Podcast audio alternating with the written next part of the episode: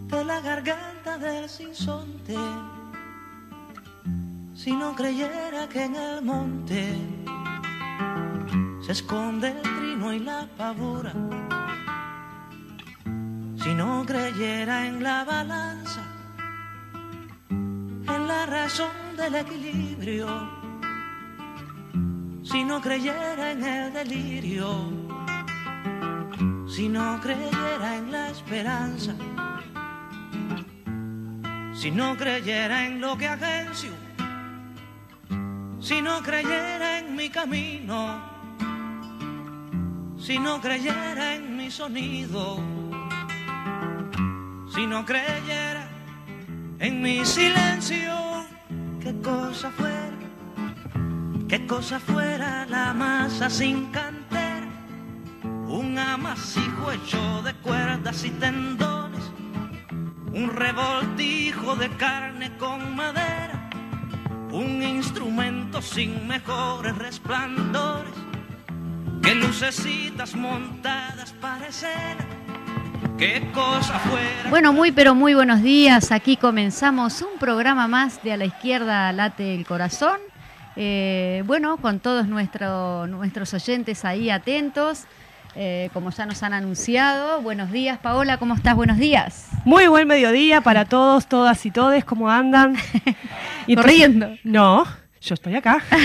Entusiasmada con la movilización de ayer. Hoy vamos a estar conversando de eso. Exactamente. Muy bien, este, anunciarle a la audiencia que como, como todos los, los miércoles tenemos en este caso la columna de Ana Olivera que nos pone un poquito al día con respecto a todo lo que está sucediendo allí en el Parlamento, como la audiencia si lo sabe y si no lo sabe, se lo estaremos contando hoy, pero con la presencia in situ de la diputada Ana Olivera aquí con nosotros. Me encanta como decís in situ. In situ. Porque aparte te pones contenta, yo sé que está bueno. Me yo también. encanta, me encanta Que estén que en el venga. estudio. Sí. sí, sí. Sí, Genial. exactamente. Eh, bueno, la- eh, mientras la esperamos, eh, sí, nos está diciendo Fede. Ahí va. Muy bien. Ah, bien atento, Fede. Buenos días. Muy arriba, decís, no me escuchaba bien por el cosito. Ahora me escucho bien. Ahí Muy bien, muy bien. Genial, gracias. Gracias, Fede. por estar siempre atento. Buenos días. Uh, Estaba- dice, dice- que uf, arriba explota. grita- Perdón, gente que estaba escuchando del otro lado. Paola, explota como, explot- como explotó justamente ayer en el Parlamento este, la situación de esta reforma jubilatoria que nos quieren imponer. Sí, que por suerte estuvo eh, multitudinaria. Tenemos algo ahí después cuando en el Vamos a la Plaza. sí, en el Vamos a la Plaza. Eh, en particular una crónica que hicieron ahí en, en este en el portal del PCNT, muy interesante. Y igual eh, hubo mucha cobertura desde, desde, nuestro, desde nuestro lado, Desde ¿no? nuestro, el Popular exacto. también estuvo allí presente.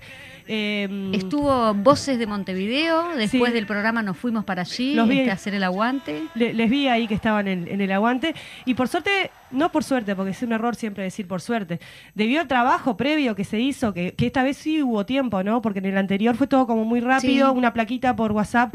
Y los compañeros y las compañeras decían, ah, no puede ser que la gente no venga. Yo digo, bueno, pero compañera, una movilización requiere de tiempo, no es una plaquita por WhatsApp. Y creo que lo se demostró ayer con, demostró. con una gran movilización, donde el PCNT ahí jugó un rol muy importante, porque Sí. estaban convocando desde todas las filiales.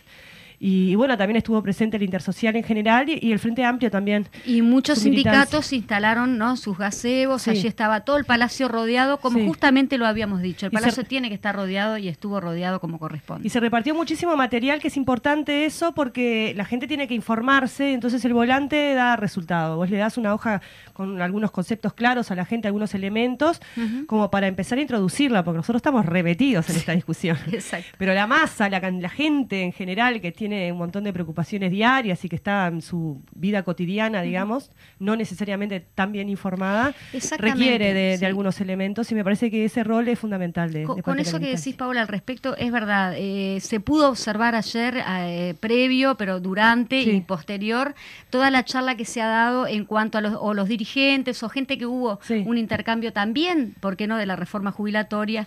Y eso se dio durante todo el periodo que estuvimos allá afuera también. Bueno, si te parece, ya que tenemos a la, a la diputada ya, que ha llegado aquí a la radio, le damos la bienvenida a la diputada Ana Olivera y contentas de tenerte por aquí, An- Ana. Buenos días. Bueno, buenos días, muchas gracias. Tenían otro invitado y yo no sabía. No, él no es invitado, él Ah. vino a hacer eh, acto de presencia. Ah, porque aparte no solamente me hace el aguante por mensajes de texto, Y a mí me está haciendo sino el que aguante. también me trae y me lleva. Bueno, vamos a anunciarlo. Es el presidente de Crisol, Gastón Grisoni. Yo le dije, Gastón, vos vas, me llevás, me trae, pero calladita. Gastón está cumpliendo. Muy bien. Pero bueno, Muy bien. es todo tu, es toda tuya, el, el micrófono es todo tuyo. ¿Cómo no? Yo quería, eh, en realidad lo habíamos conversado con, con Majo, el aprovechar el último programa Mm. del año para hacer un cierre presencial, eh, pensando el día que decidimos eso, que hoy no había sesión en diputados, pero hoy hay sesión en Oh. diputados. Eh, en realidad, eh, hemos tenido un fin de semana agitado, no me quejo de eso, no, no lo estoy diciendo en ese sentido, estoy informando, estoy diciendo porque mucha gente me ha dicho, pero ¿y cómo están sesionando? Porque lo que planteaba, eh, se planteaba recién por parte de Paola en relación a la movilización que, hubo ayer, eh, en la cual obviamente trabajó el movimiento social, el movimiento sindical, el Frente Amplio, Mm. para que se produjera, eh, para que se sintiera lo que hemos dicho respecto al tema de reforma jubilatoria, eh, en que no hubo diálogo, que no representa a nadie, que las organizaciones sociales, que todos los representantes por distintos motivos en el Banco de Previsión Social, sociales, es decir, eh, que está plagada de contradicciones, que ha tenido un tratamiento eh, como todas las cosas últimas y primeras, también a las apuradas, la necesidad del tratamiento, dijeran, no, mundial, pan dulce y en el medio ni más ni menos que la reforma jubilatoria. Pero no es solo la reforma jubilatoria. O sea, Hay muchas cosas que tienen que ver con los compromisos a la interna de la coalición que están siendo tratados hoy. Es decir, en este momento eh, estaba escuchando, me atrasé por eso un poquitito, todos los debates, porque se supone que hoy nueve y media de la mañana lo que iba a suceder es que comenzaba el tratamiento del articulado de, eh, de la ley jubilatoria. Eh, digo esto, comenzaba el, el tratamiento del articulado porque ayer durante todo el día lo que se discutió fue eh, el tratamiento en general y por supuesto la clara manifestación del Frente Amplio, de toda la bancada del Frente Amplio, de por qué motivos, con diferentes matices, acentos, en diferentes aspectos, de por qué se está en contra de la reforma jubilatoria. Por la forma, y yo insisto mucho en el tema de la forma, es decir, en la falta de diálogo previo, sobre todo por esto que lo vuelvo a repetir, esto tan terrible de Mieres diciendo no, no existió nunca una reforma en el Uruguay con tanto diálogo social y que ayer varios de los senadores del gobierno volvieron a repetir entre la reforma a la uruguaya y la cantidad de diálogo y la cantidad de organizaciones con las que se discutió y todo el proceso famoso, es decir, la gente puede quedar convencida de que esto es así y esto es Ah. Mentira. Esto es falso. Sí. ¿ah? Es decir, y además, por dos veces, la Central de Trabajadores demostró y, la, y, y- y, este, y ONASPO cómo esas cuentas que presentan están falsas. mal. Están mal. Es decir, son inciertas. Hasta último minuto, las solicitudes de eh, información que pidió eh, eh, la- nuestra bancada, comprometidas cada vez que fue la delegación del Poder Ejecutivo, es decir, siguen sin contestar preguntas. Llegaron, llegaron respuestas antes de ayer a última hora. ¿ah? Sin embargo, eso que podríamos decir, bueno, contestan a última hora como ha sido todo, no es verdad. Sigue sin haber respuestas. Es decir, y además de todo eso, entonces, el tema de la forma no es un tema menor. No. Después está el tema de los contenidos, ¿no? Es decir, sobre quién recae, sobre las espaldas de los trabajadores. Eso que decimos sintéticamente, que la gente va a trabajar más, pero mayoritariamente va a cobrar menos. Y un tema que yo me quedé muy contenta porque ustedes saben que he insistido mucho en todas las charlas que hemos tenido sobre este tema, es que lo que va a disminuir es la cobertura. ¿Qué Claro. quiere decir? Que hay menos gente que va a poder jubilarse con esas condiciones. Mm. Y siempre lo pongo como contraste en los dos proyectos de país, porque el objetivo tan menoscabado de la flexibilización del 2007 y el 2008, que ayer toda la bancada del Frente Amplio reivindicó con fuerza, porque como siempre cuando no saben qué decir, apelan a, a Mujica, a Sí. Astoria, a Tabaré Vázquez, no sé cuánto, no Sí, sé para- qué. para- para sacar el foco. Ayer, es decir, toda la bancada del Frente Amplio reivindicó la reforma que se produjo entre 2000, que se votó en 2007, que empezó a regir algunas cosas el 1 de enero del 2008, otras en el 2009, atado con todo el plan de equidad, con también el acceso Sí. eh, al FONASA, ¿verdad? O sea, con, con el tema de- del Sistema Nacional Integrado de Salud. Bueno, todo esto entonces fue reivindicado hasta donde pudimos llegar, porque siempre decimos que seguramente podríamos haber hecho más cosas, ¿verdad? Pero esto tenía un objetivo. Y es que todos aquellos que fruto de la crisis y de muchas otras cosas, ¿verdad? Porque los 35 años de trabajo para poder jubilarse, la gran mayoría no lo hubiera hecho, No. ¿verdad? Este, después de la crisis del 2002, menos, Mm. ¿ah? es decir, todas estas cosas que tienen que ver con la reforma del 96, es decir, es decir, permitieron eso que Saldain dice, bueno, lo que pasa es que tenemos una cobertura como de país de la Claro. OCDE, ¿no? Es decir, sí, tenemos eso porque hubo un objetivo de que de tener esa cobertura que es casi del 98%. Bueno, eso no va a ser así porque hay gente que le va a ser dificilísimo eh, acceder a lograr en los 65 años, ¿verdad?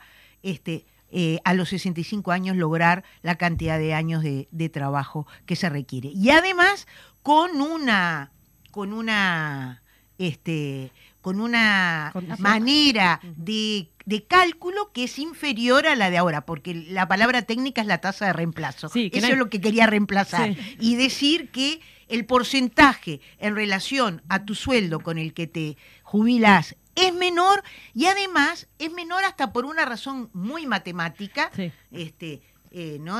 Dijera el Pacha acá, las matemáticas no resisten, porque en realidad te cuentan 25, los últimos 25, y por lo tanto el promedio te da menos. Claro. O sea, entonces, hay menos gente que va A lograr jubilarse, Jubilarse. ¿verdad? Y además, mayoritariamente la gente va a ganar menos. O sea, por estos motivos, básicamente, después hay cosas específicas vinculadas con todo lo que tiene que ver con la incapacidad, con lo que tiene que ver con la pensión viudez y la afectación a las mujeres. O sea, después hay cosas más eh, precisas, pero hay un entorno global que estuvo claramente pautado por toda la bancada del Frente Amplio ayer. Bueno, hoy qué tocaba? Mm. Hoy tocaba a nueve y media de la mañana empezar a discutir el articulado y hasta que yo salí para acá no se estaba discutiendo el articulado porque entró este proyecto de ley que está en plena discusión en Ah, el sí. plenario, que se votó ayer a las apuradas en la comisión. Ayer ustedes, los que siguieron Sí. eh, la, el, eh, el debate en el plenario, vieron que hubo muchos cuartos intermedios. Sí, sí. Uno de los cuartos intermedios estuvo vinculado con que se reunió la comisión para analizar este proyecto que se llama Víctimas de hechos ilícitos cometidos por integrantes de grupos armados por motivos políticos o ideológicos entre el primero de enero del 62 y el 31 de diciembre del 76. Se reconoce el derecho a reparación, proyecto de ley sustitutivo aprobado por la Comisión de Constitución y Legislación de la Cámara de Senadores. Esto sucedió ayer en el medio de esa pequeña suspensión que hubo, o sea, porque Por eh, hubiera meritado un debate, otra que debate. ¿No? Bueno, y por lo tanto inmediatamente entró con carácter urgente hoy, porque estos son los acuerdos. Eso te iba a decir. Estos son los acuerdos. Es decir, hoy estamos votando esto entre gallos y medias noches, sin que nadie se entere.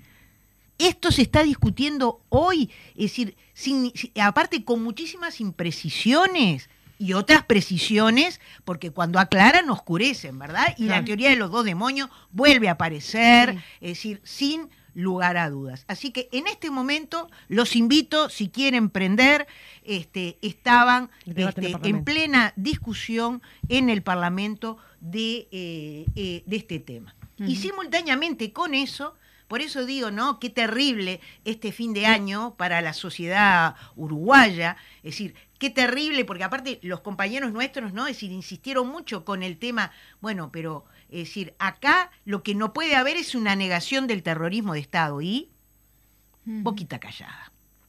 Entonces, aquí hay mucha cosa para analizar, digo porque vale la pena seguirlo. Pero por otro lado, es decir, hoy, 28, decía un, varias organizaciones sociales publicaron un texto en las redes, ¿verdad? El Día de los Inocentes, Sí. se trata el tema de la ley de tenencia compartida, se trató en la comisión la ley de tenencia compartida, es decir, obviamente que perdimos y perdió la sociedad uruguaya, es decir, y tenemos que hablar y quizás en futuros Sí. programas explicitemos mucho más porque este tema, el compromiso para levantar el receso de diputados de hoy es que este proyecto, Entrar. es decir, no entra a la sesión plenaria con carácter grave y urgente hoy. Claro. Porque si no, no hubiéramos firmado para levantar el receso y nos precisaban para levantar el receso. ¿ah? Es decir, esto amerita una discusión. Acá, en esta ley de tenencia compartida, que ya existe la tenencia compartida Sí. en este país, por las dudas lo digo, Sí. ¿no? Es decir, donde la academia, el conjunto de organizaciones sociales nucleados en ANON, las organizaciones feministas, es decir, no hay quien, la institución de derechos humanos, no hay quien no se haya pronunciado en contra de esta ley, que además reconoce el derecho del abusador a, es decir, A poder co- tener, a, a este, volver a tener Vínculo. este vínculo, es decir, Con el Nos, con, lo, nos con- lo decía la senadora Silvia Nani cuando estuvo, Exactamente, exactamente. Bueno, eso se aprobó en un clima aparte de debate bastante intenso por lo que nuestras compañeras de la Comisión de Constitución y Código nos relataban, Mm. ¿no?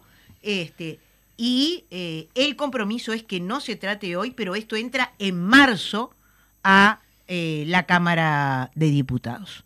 Al mismo tiempo que en marzo en la Cámara de Diputados va a entrar eh, el tema de La ley de reforma jubilatoria. O sea que en la Cámara de Diputados vamos a tener una intensidad muy grande al inicio del periodo. Este, esa debo ser yo, que Sí, está no importa. sonando el. No celular Es espontánea. y junto y junto con eso este sí porque llegué tan apurada que no lo no, pasa nada, no pasa nada. Eh, y por otro lado el señalamiento que eh, el- hoy de tarde sí vamos a tratar algo que urge aunque no sabemos cómo quedó finalmente que es la eh, un la extensión de un subsidio vinculado con el tema pedido por el Ministerio de Transporte eh, y por otro lado el tema de la industria láctea, Ajá. es decir, que si bien es decir, el proyecto del Poder Ejecutivo vi que hay oposición por parte de los gremios y de las gremiales, Sí, las lecheras, patronales, digamos. Sí. ¿tá? es decir, hay una realidad que es eh, la situación que se está viviendo. Ustedes vieron eh, la empresa Claldi que le anunció a sus año. trabajadores Sí, que no, Todo el año en conflicto estuvieron Sí. tratando de cobrar, tratando de que no Bueno, echen. tratando- Exactamente. O sea que de eso se trata eh, el, el levantar hoy el receso y no, es decir, permitiremos que nos obliguen a discutir entre gallos y medias noches, es decir, eh, como está sucediendo ahora en el Senado, ¿ah?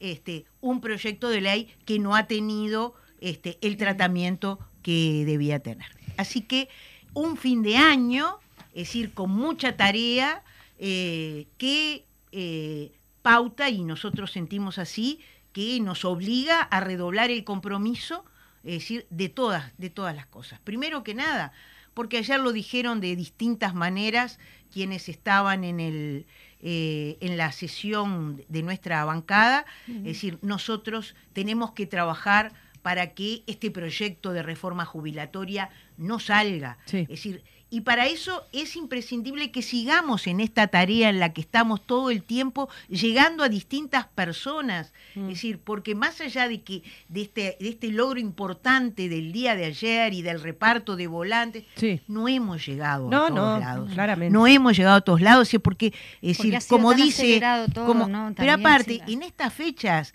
en que la mayoría de la gente está en estas cosas y que además ellos dicen que la reforma jubilatoria es algo que va a empezar recién en el 2040, Sí, sí. este, para los que nacieron en el 75, lo cual no es verdad, porque hay medidas que comienzan a regir ya.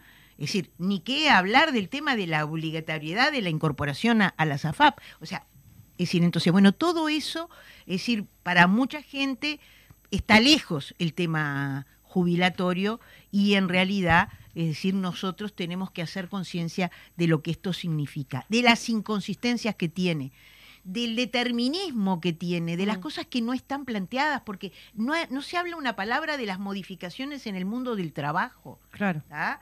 Este, y sin embargo, o sea, se plantea que ineluctablemente vamos a que vamos a, va a haber pocos nacimientos, a que vamos a ser cada vez más viejos. ¿tá? Es decir, y sobre estas cosas hay discusiones y cosas que plantea la academia bien interesantes Mm. para analizar, para discutir. Digo esto porque les propongo que sobre estos Sí, temas sí. también me parece que sería interesante hablar con la gente este, de la Universidad de la República sobre, eh, hay especialistas en temas demográficos que son súper interesantes respecto eh, a cuáles son las salidas este, en este país que al igual que Cuba tiene una transición madura.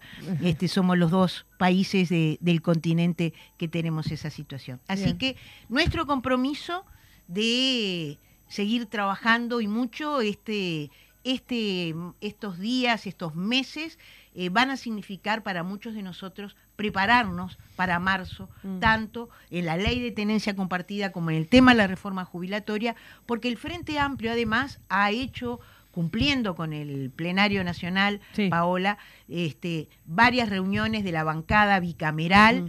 Este, para justamente ir acompasando el debate entre el Senado y diputados, es decir, porque acá, es decir, tenemos que ser un solo puño, Exacto. no hay ninguna duda. Si queremos que este proyecto, que es regresivo y que perjudica a los trabajadores de este país, es decir, no salga. Muy bien, bien. por allí teníamos, le damos las gracias entonces a la diputada Ana Olivera por haberse tomado ese tiempito ahí escapándose del Parlamento. Este, te damos, ahora te dejamos, no sé si compartís con nosotros este espacio y si no, bueno, la dejamos libre para que siga su tarea allí en el Parlamento. Eh, tenemos que ir a algún lado, ¿no, Paola? A la plaza, capaz que alguna cosita nos entra. Vamos, Fede. Bien, bien. La lucha al movimiento. Vamos a la plaza.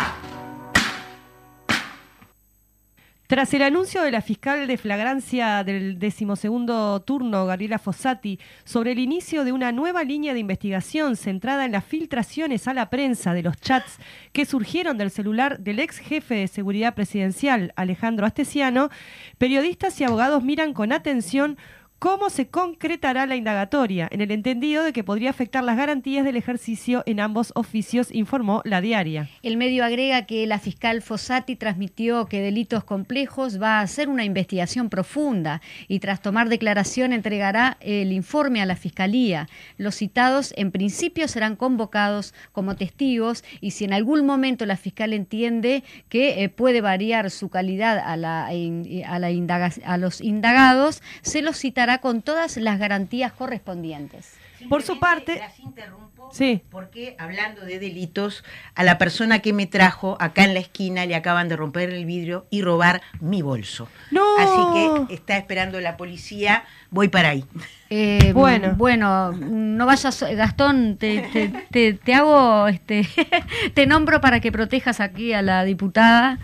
Eh, bueno, verán que es un, un momento bastante complicado, igual no va a estar sola este, Anita. Gastón, ¿te encargas de eso entonces? Bien. sonaba tan intensamente el teléfono. ¿Te quedas con ella ahí, Eh, Gastón? ahí va. está. Gastón Bueno, se queda con, con Ana, que está ahí en la es puerta de la radio. lamentable, ¿no? Esperemos que sea Bueno, esperemos accidental. Que, esperemos que sea un robo en una cartera nada más. Eh, Balance del 2022 del presidente del PIT-CNT, Marcelo Abdala. Eh, para el presidente del PIT-CNT, las clases dominantes no se quedan quietas, abren distintos frentes, huyen hacia adelante para llamarlo de alguna manera. Añadió que después del referéndum y todo el desarrollo de la lucha popular durante el año, nos encontramos con cambios regresivos como son las modificaciones a la ley de negociación colectiva, el proyecto de personería jurídica, todo lo que tiene que ver con la privatización de las empresas públicas, el proyecto Neptuno y más el proyecto de privatizaciones en ANCAP, la entrega de La reforma jubilatoria, entre otras. Es decir, ellos abren una pluralidad de frentes y tratan de avanzar, sostuvo. En perspectiva, Abdala señaló que se vienen tiempos de lucha para que no eh, se pros- pros- prospere una ley de reforma jubilatoria que trae pérdidas de derechos y nos plantea que debemos trabajar más para cobrar menos. Agrega que se debe apuntar al desarrollo de un programa transformador en el marco de un Congreso del Pueblo, el cual se construirá desde el pie y con vastísimos sectores populares y a un 2023 de eh, realizaciones, de lucha, de defensa de los intereses de los trabajadores, de una intensa movilización en defensa de la educación, de consejos de salarios, pero eh, con un antes y después, que será a- el Congreso del Pueblo, re- remarcó. Muy bien. Caras y Caretas titula Regalito de fin de año, UTE y OCE suben sus tarifas a partir del primero de enero. Esto no es un vamos a la plaza en el sentido de que no es una reivindicación, pero es una razón para enojarse para ir para la plaza, digamos. UTE subirá un 3,5%, mientras que OCE lo hará un 6,7%. Queda pendiente el anuncio de los combustibles que se realizará este jueves. Sí, UTE informó que la decisión de ajustar 3,5 porcentaje la tarifa fue tomada en base a las variables macroeconómicas proyectadas por el equipo económico. El, ante asegura- el ente asegura que a la hora de hacer el ajuste tuvo en cuenta la solidez financiera del organismo y la eficacia del costo en los procesos intens- eh, internos. Un viru viru grande como una casa. El presidente Sí, de. UTE, sí, la presidenta de UTI, Silvia Emaldi, anunció el aumento de la tarifa como si fuera una rebaja. Qué raro. Ah, y dijo, en términos reales podemos decir que desde el comienzo de esta administración en 2020 hasta lo que se proyecta en 2023, UTE redujo un 11% acumulado su factura. Esta cosa rara de predecir el futuro. ¿no? Ah, Bueno, en otros temas, contundente pronunciación de la insti- Institución de Derechos Humanos sobre eh, Pensión reparatoria. pensión reparatoria a presos políticos. El 20 de diciembre, la Institución Nacional de Derechos Humanos emitió la resolución 1184-2022 en la que recomienda al Poder Ejecutivo por el mecanismo que considere pertinente que la pensión especial eh, reparadora sea eh, compatible con cualquier beneficio previsional, jubilados, pensionistas, etcétera, dijo. Desde. Crisol, la Asociación de Expertos Políticos se viene, viene reclamando en ese sentido y sostiene que tiene derecho a ser reparados por ser víctimas de terrorismo de Estado y a cobrar nuestras jubilaciones y pensiones. Desde la asociación se informa que ya se presentó al Senado una propuesta en ese sentido. Bueno, muy bien, con respecto a eso queremos ya confirmar eh, que, como lo decía la diputada Ana Olivera, vamos a tener a Gastón Grisoni Bárbaro. eh, con este tema el eh, miércoles 11, Genial. así que ya adelantamos eso. Si te parece, vamos a una pausa. Dale, y vamos. volvemos.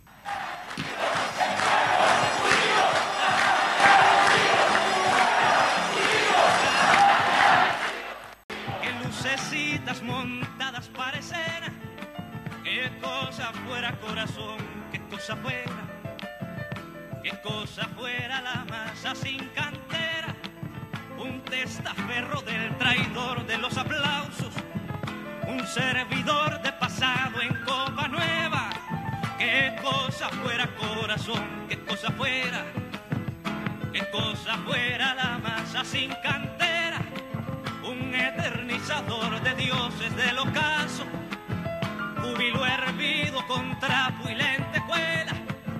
Qué cosa fuera corazón, qué cosa fuera, qué cosa fuera la masa sin cantera, qué cosa fuera corazón, qué cosa fuera, qué cosa fuera la Bueno, muy bien, volvemos aquí después de un cortecito. Este, vamos a ir con nuestro invitado central del día de hoy.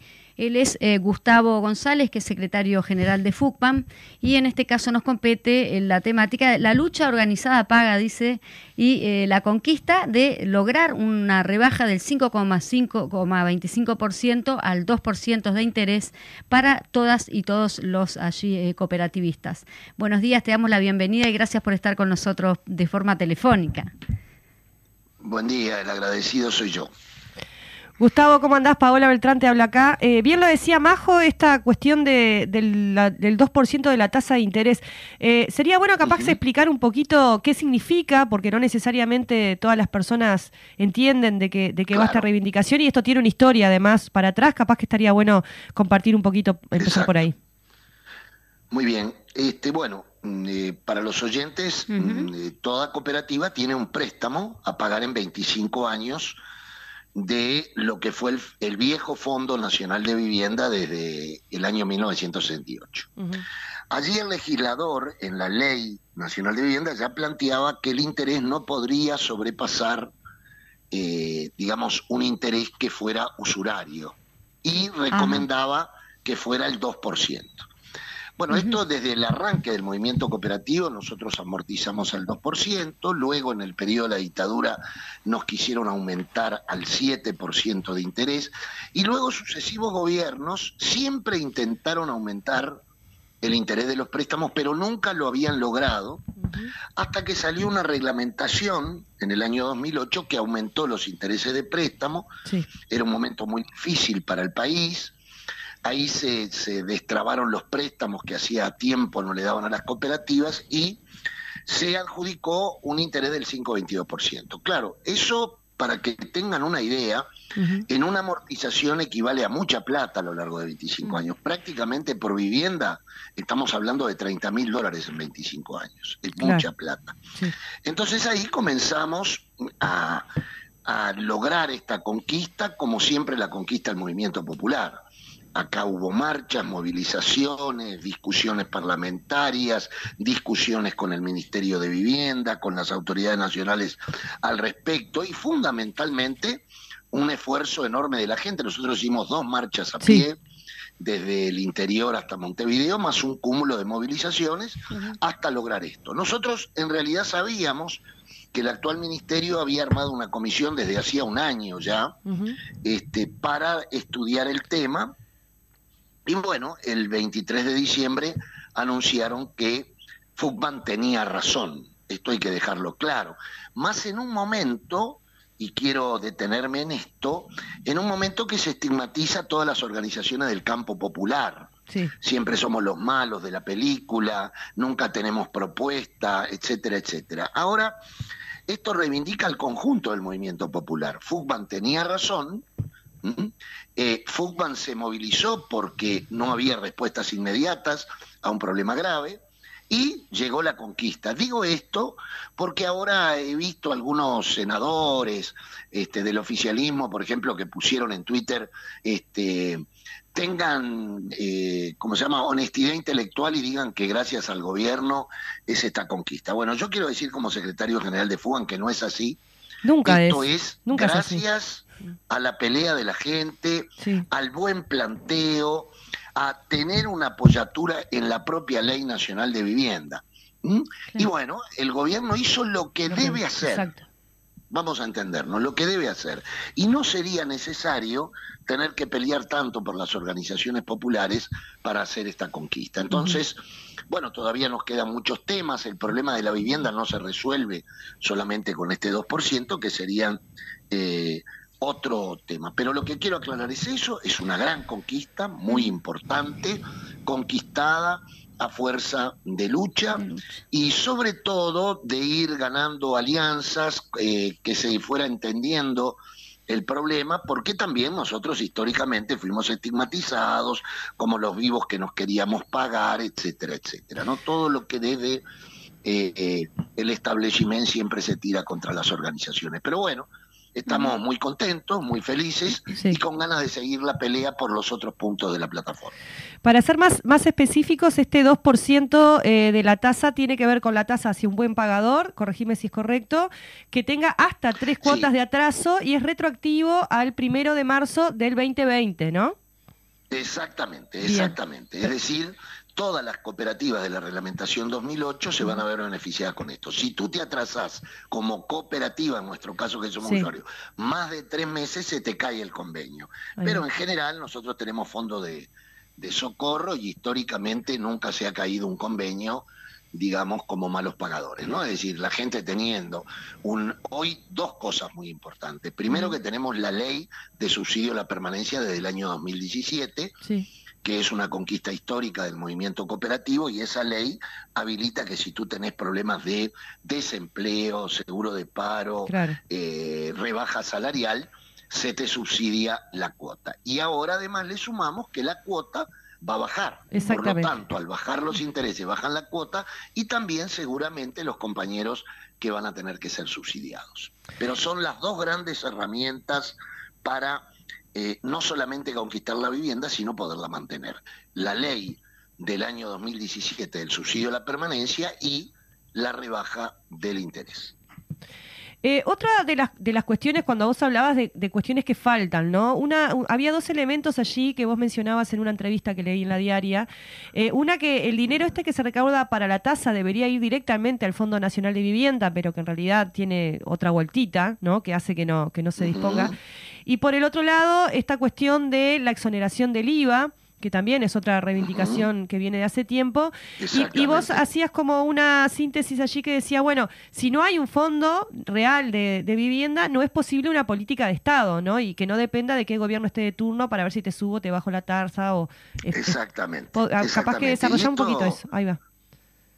Esto es efectivamente así. Es decir, acá desde que desaparecieron los últimos 100 millones de dólares del Fondo Nacional de Vivienda en el año 2002, nunca más se pudo reconstruir el Fondo Nacional de Vivienda. Entonces, cuando ¿Desaparecieron? nosotros decimos, Cuando decís desaparecieron, Pero- ¿es, es porque no se sabe quién se lo llevó o porque se usaron para otra cosa? desa- desaparecieron. Eh, Alejandro Achugarri, en ese momento ministro de Economía, Sí. cuando nosotros denunciábamos eso, vino y reconoció en la propia sede de Fugan, dijo, sí, se lo llevó el agujero negro. Es decir, Ah, bueno. los uruguayos para lo pagar la deuda Achugarri. externa Sí. Sacamos la plata del Fondo Nacional de Vivienda y, la sumamos a otros fondos que sacaron. La gente ¿tá? puso su O sea vivienda. que desapareció. ¿tá? Bien. Bueno, a partir de ahí, la vivienda sigue con partidas presupuestarias. Las partidas presupuestarias siempre corresponden a la voluntad política que se tenga. Claro. Doy más o doy menos. Y entonces es imposible tener una política de Estado, como no hay hoy. No hay hoy una política de Estado eh, que a vos te permita decir, bueno, a mí me entra por mes tanto, por año tanto, y puedo programar hacer tantas viviendas por año. Esto no es así, y además, bueno, hemos la vivienda junto a la universidad fueron los dos sectores que tuvieron más recorte eh, presupuestario en este periodo por parte del Ministerio de Economía. Tengamos en cuenta que en la última rendición de cuentas nos eh, lo que hay de recorte son 40 millones de dólares a la vivienda. Por lo tanto, el déficit habitacional de 70.000 unidades habitacionales no solo que va a continuar, sino que se puede incrementar. ¿Mm? ¿Por qué? Porque no hay plata para construir lo que se necesita. Que no vendan humo porque no hay plata. Esa es la realidad. Hubo un recorte a una partida que era el mismo monto del año 2019 ¿m? Ujú. Desde marzo del 2020. En marzo del 2020 asumió la actual administración y ya hizo un recorte del 15. Luego, con la ley de presupuesto un 17, ya íbamos un 32. Y luego en la rendición de cuentas lo que suma más o menos 40 millones de dólares. ¿Qué planteamos nosotros?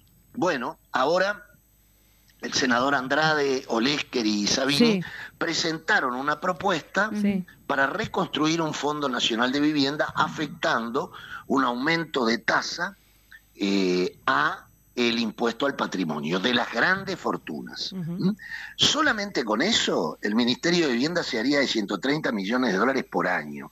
Esa fue una propuesta de Fugman que tomaron el guante los senadores. Bien. Con los votos del Frente Amplio no va a alcanzar, no. lamentablemente, pero entonces ahora quiero ver los que hablan tanto de vivienda si Claro.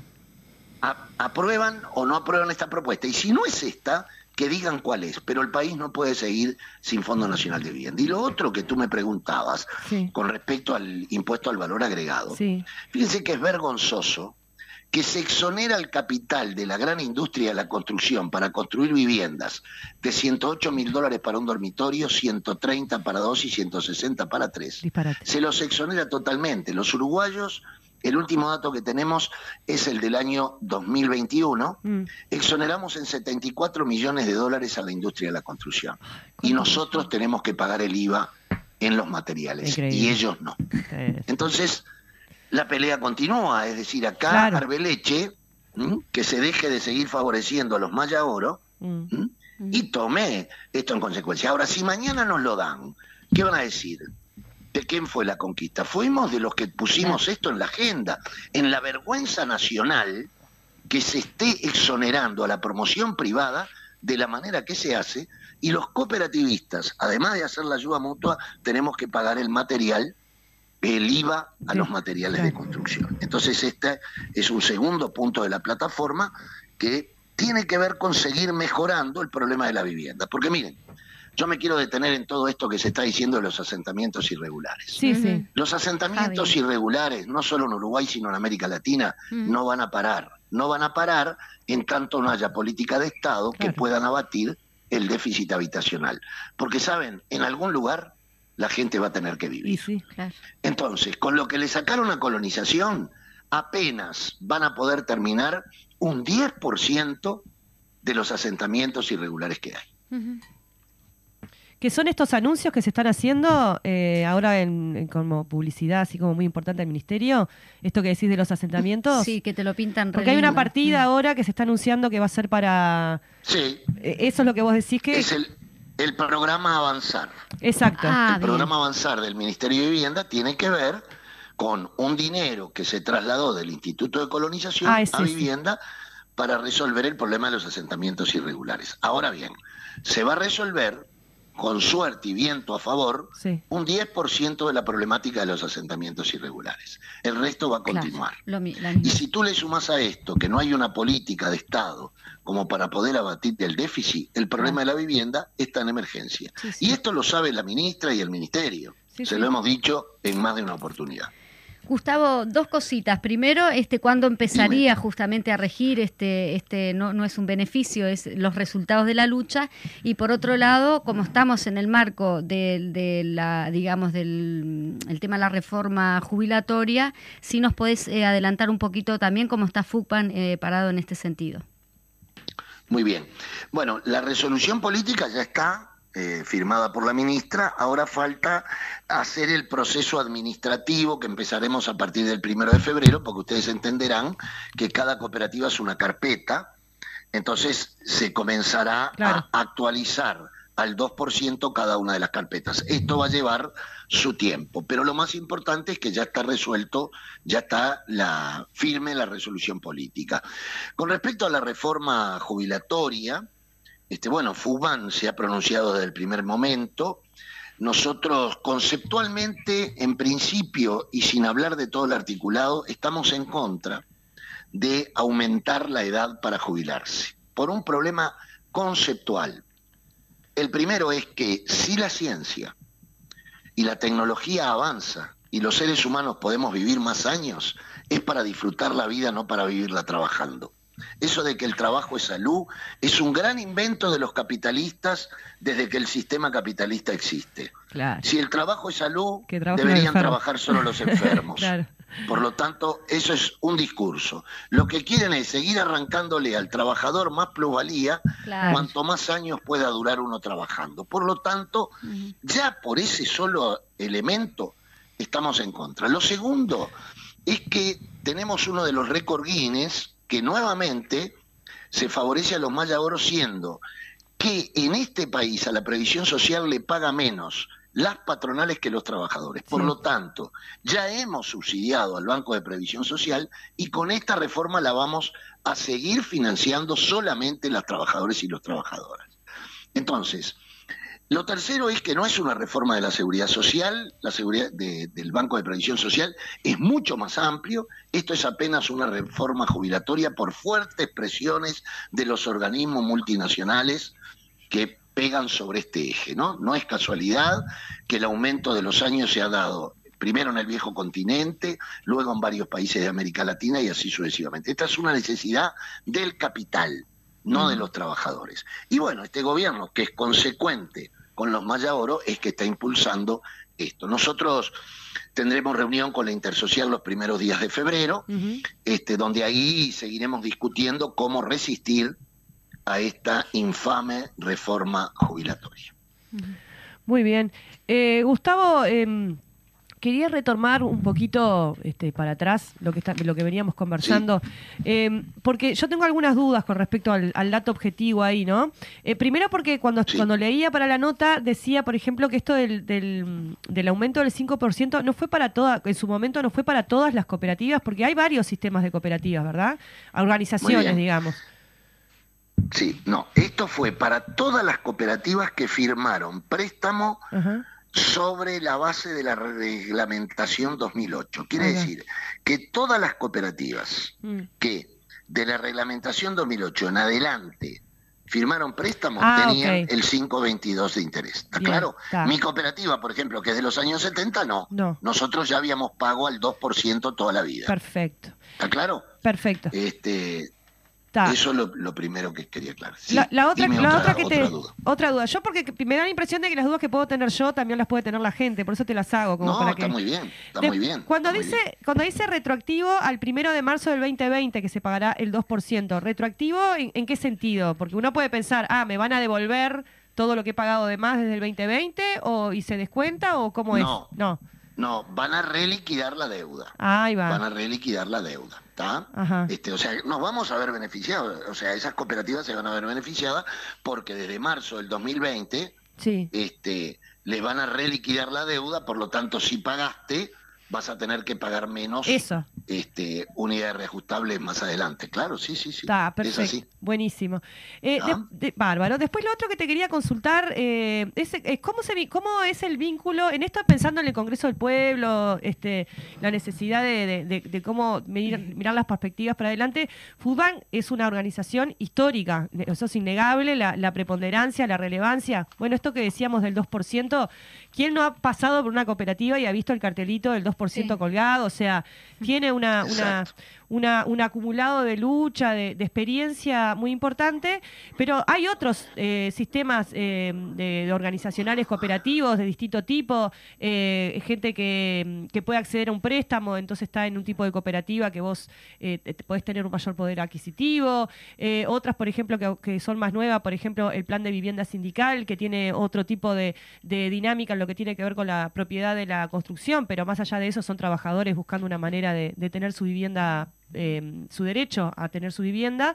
La pregunta que te quería hacer es, es cómo, cómo se viene dando ese vínculo entre eh, el movimiento cooperativo, si, si, si hay características comunes, este, cómo, cómo se trabaja para, para, para unificar toda esa masa de gente que implican las cooperativas, ¿no?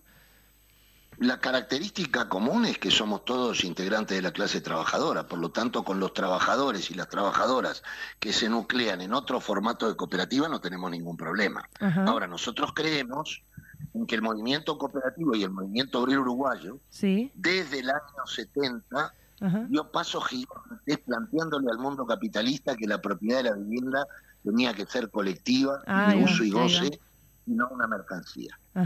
Y bueno, los que optan porque sea de propiedad individual no estamos de acuerdo. Claro. No estamos de acuerdo. Ahora, ¿eso quiere decir que nosotros estamos en lucha contra los trabajadores? De ninguna manera. De ninguna manera. Son opciones. Ahora, nosotros vamos a seguir peleando por el carácter de uso y goce de la vivienda. Porque uno tiene que ser consecuente cuando dice que la vivienda es un derecho, no puede tratarla para uno como una mercancía. Ahí va. Claro. ¿Eh? Pero ya te digo, problema con, con, los trabajadores que se suman a otras eh, modalidades, ningún problema, porque quieren resolver el problema de la vivienda, que es el más importante. Exacto. Bien. Eh, otra pregunta. ¿El Fugman tiene terrenos ahí en lo que va a ser el- la ex zona del mercado modelo? ¿Está dentro de, las- de los sistemas cooperativos que están allí eh, vinculados a ese proyecto del mercado Bueno, modelo? Los terrenos, los terrenos municipales, y ese es el caso de Sí, que son municipales, Los municipales, sí. este, se mm, negocian y se discuten en el llamado foroso Sí. de la Intendencia de Montevideo, donde ahí está el plan eh, de vivienda sindical, está Ujú. FECOVI, está eh, COVIPRO y nosotros. Exacto. Y ahí, obviamente, que del terreno del mercado modelo va a haber tierras que van a ser para Sí, las sí. cooperativas de fútbol y para las otras modalidades. Sí. ¿Cómo, cómo ven ustedes Sí, esta, posibilidad de que haya tierras disponibles en ese tipo de, de lugar territorial, ¿no? Porque en general, capaz que uno estaba más acostumbrado en otros tiempos que las cooperativas siempre te mandaban como lejos, ¿no? Fuera del pueblo, fuera como en las orillas. Eh, esto es una... Es fundamental. Exacto. Esto es fundamental porque esta fue una lucha de fútbol del año Ahí 89, va. cuando no había cartera de tierras, Sí. ocupamos tierras y en el 90 la primera resolución de las cinco medidas urgentes como intendente por primera vez de Tabaré Vázquez fue justamente la creación de la cartera de tierras que hasta el día de hoy sigue funcionando y ha sido un instrumento político fundamental que se ha creado. Eso es política de Estado. Política de Estado, pero eso es política de Estado. Y bueno, y hoy, gracias a esa cartera de tierra, se han visto aquella lucha también de las ocupaciones, que nos dijeron de todo, que el gobierno de Sanguinetti nos quiso procesar por violencia, usurpación y clandestinidad. Qué raro, ¿Mm? Facchinetti. Eh, bueno, hoy en día se ven beneficiados todas y todos este, los que eh, necesitan un terreno con servicios para poder construir. Por lo tanto, esa cartera de tierras es un tema fundamental para la construcción de vivienda popular porque eso permite permear zonas Sí. que antes eran vedadas para los trabajadores y las trabajadoras. Y, y una consultita más. eh, hoy estoy muy consultadora. Yo la, yo la Gustavo. estoy, Dale, yo Sí, la- estoy aprovechando.